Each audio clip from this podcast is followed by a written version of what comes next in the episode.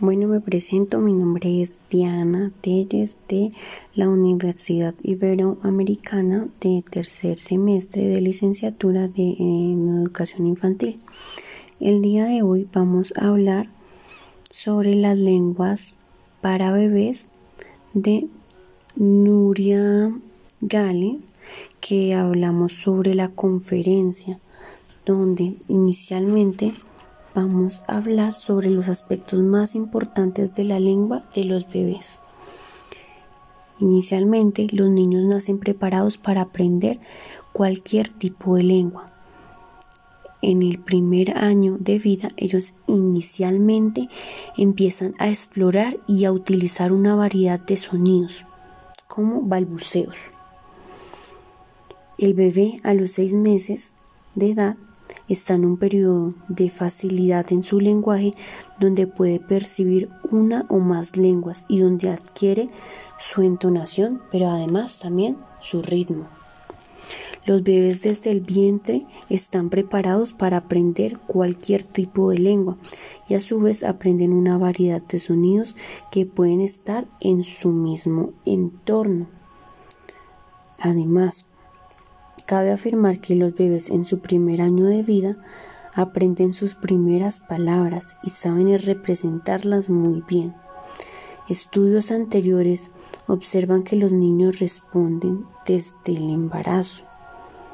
de una manera auditiva,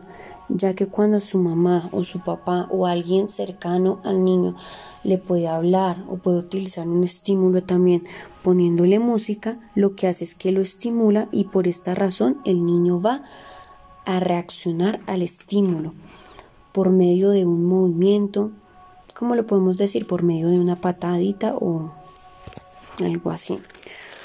Por otro lado, podemos evidenciar que el cerebro del ser humano toma su tiempo para madurar. Cabe afirmar que la parte sensorial y la parte visual y la parte auditiva son muy importantes en la maduración del cerebro del ser humano, ya que también los niños tienen las capacidades iniciales, como los bebés en su lenguaje, que cuando están recién nacidos, en sus primeras cuatro horas de vida, él genera un desarrollo en su lenguaje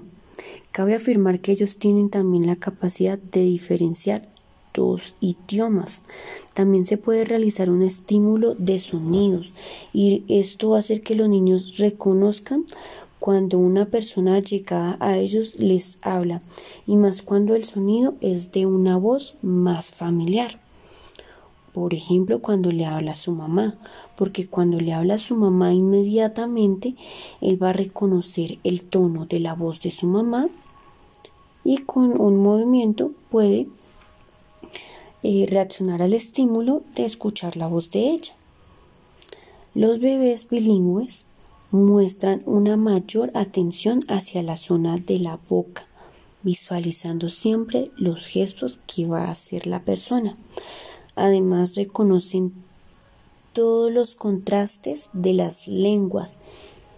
inclusive sin ser parte de ellas mismas en su mismo ambiente. Los niños siempre desarrollan, además, en sus primeros seis meses de vida, saben representar muy bien las palabras, aprenden a diferenciar los lenguajes, pero cuando hablamos de representar las palabras estamos hablando que ya aprenden a decir palabras como papá, mamá, teta, tete o unas parecidas, que son las que inicialmente ellos dicen en su primer año de vida. Empiezan a también a hacer sonidos de las vocales y a su vez desarrollan el sistema y el reconocimiento de las consonantes. Cuando hablamos del aprendizaje de las palabras nos referimos a las palabras que aprenden a hablar y aprenden, lo aprenden en un lenguaje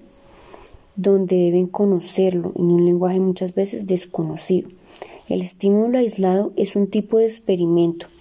donde evidenciamos las malas pronunciaciones que pueden tener los niños por no haber tenido un buen estímulo. Y esto hace que ellos tengan a su vez esa capacidad de analizar o de ver cuando está utilizando mal una palabra. Yo como docente en formación buscaría la manera, la estrategia y las herramientas para utilizar, para poder estimular al niño en su desarrollo por medio de actividades visuales y auditivas, donde pueda desarrollar y tener un mejor aprendizaje en su desarrollo, ya que muchas veces los niños tienen problemas de aprendizaje y tienen problemas de lenguaje porque no han tenido una estimulación adecuada. Entonces debemos buscar como docentes las maneras y las estrategias para también tener esa buena comunicación con los padres de familia y ellos también puedan estimular a sus hijos buscando nuevas herramientas y nuevas maneras para mejorar su aprendizaje y para mejorar su lenguaje, viendo y representando muy bien que el niño debe aprender a diferenciar y a reconocer los diferentes tipos de lenguas que pueden existir.